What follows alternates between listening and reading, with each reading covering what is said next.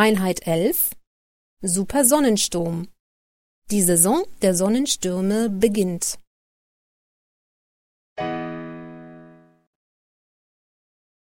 Aufgabe 4 Hören Sie den Abschnitt noch einmal und unterstreichen Sie die gehörten Informationen.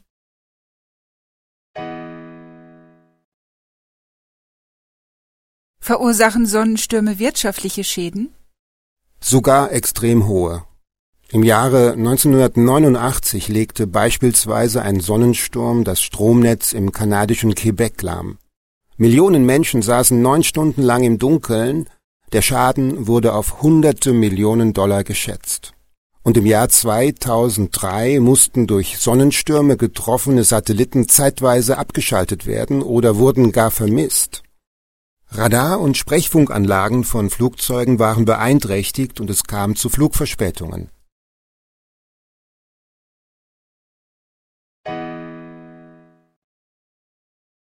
Bitte überprüfen Sie jetzt Ihre Lösungen.